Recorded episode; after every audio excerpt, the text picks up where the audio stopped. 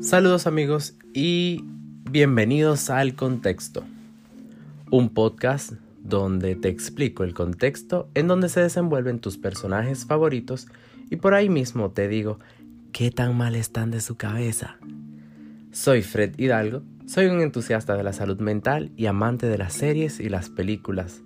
Y en este episodio de El Contexto haré el análisis de Anna Whitaker, la protagonista de la serie con el título más largo y raro que Netflix ha lanzado. La serie se titula La mujer de la casa de enfrente de la chica en la ventana. Un nombre muy absurdo y raro.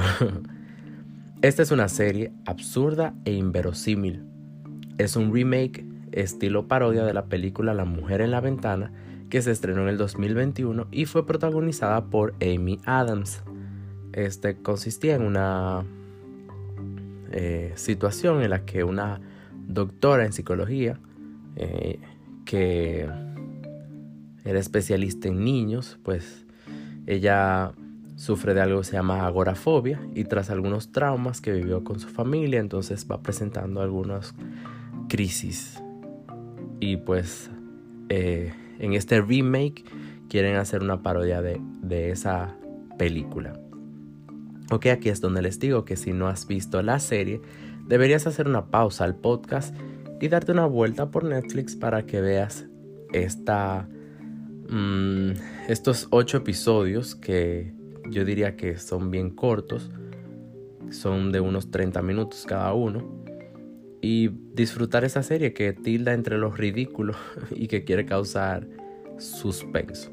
Este podcast está cargado de spoilers, para comenzar a contextualizar, Anna Whitaker es la protagonista de la serie y es interpretada por Kristen Bell, que a mi entender muestra con gran naturalidad los traumas de Anna.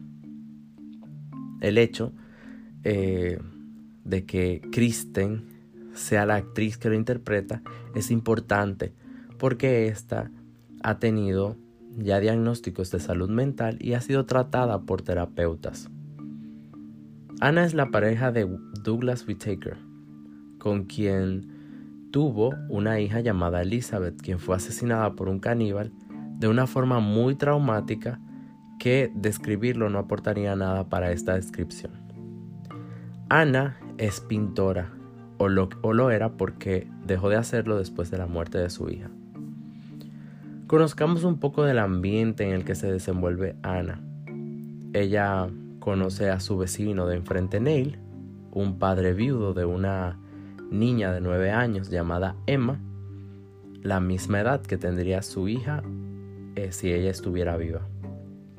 Por lo tanto, la misma Ana ya va creando ideas de tener relación cercana con Neil y con su hija.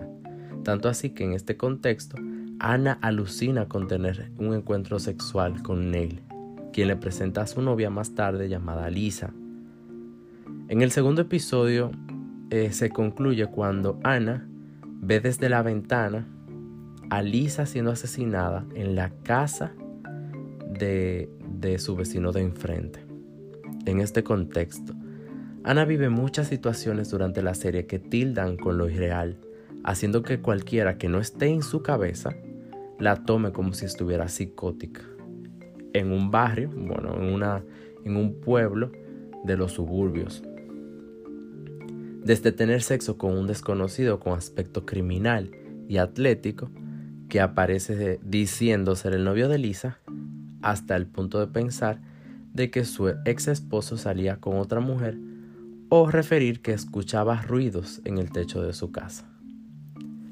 Ana sufre de una fobia conocida como hombrofobia, que aunque algunos lo piensen, no es el miedo a los hombros. este es el miedo irracional a la lluvia o los truenos, que se piensa que muchas veces es originado por eventos traumáticos relacionados con ello. En este contexto, Ana tiene miedo o ansiedad de un grado intenso a la lluvia, experimentándolo cuando comienza a mojarse por la misma ella evita totalmente exponerse, aunque sea una gota, de que caiga del cielo. Si notan, van a ver que ella se queda paralizada y luego cae al suelo cuando se enfrenta a la lluvia. Otro de los problemas de Ana son, que son importantes mencionar en, en el contexto es que Ana tiene un problema con el chupe en buen dominicano. Toma vino como si fuera agua, un trastorno por el uso y abuso de sustancia, en este caso el alcohol. Utiliza la sustancia en exceso y de forma desmesurada a pesar de tomar también psicotrópicos del grupo 4, que no son un tipo como tan convencional, de adquisición fácil, que da a entender que por su trastorno de ansiedad debe de ser o alguna benzodiazepina, como por ejemplo el alprazolam, clonazepam, lorazepam, qué sé yo, o algún otro fármaco semejante. Ojo, estas, eh, estas sustancias, estas drogas, no se pueden combinar con el alcohol. Sabemos que tiene también un trastorno por consumo de sustancia porque en este contexto el uso de alcohol le causa problemas sociales e interpersonales. También ella tiene tolerancia al alcohol, pues cada vez toma mayor cantidad de alcohol y durante más tiempo. Además, muestra intentos de dejarlo o controlar su consumo, como por ejemplo cuando termina la escena en el avión, donde dice no, ya no tomo vino, pero toma vodka. Para los que aún no han visto la serie, tienen que saber que Ana se toma una sola copa de vino.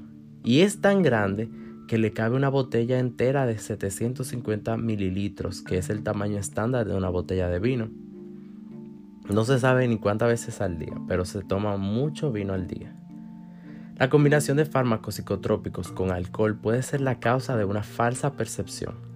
También los lapsos mentales que presenta, como olvidar algo tan sencillo como ponerse los guantes eh, para evitar el calor, el caliente, para sacar la comida del horno, estados de hipersexualidad que ya he mencionado, se ven ocasiones como utiliza la confabulación. En esta parte, eh, Ana describe falsos recuerdos resultado de un problema para poder recuperar los recuerdos reales.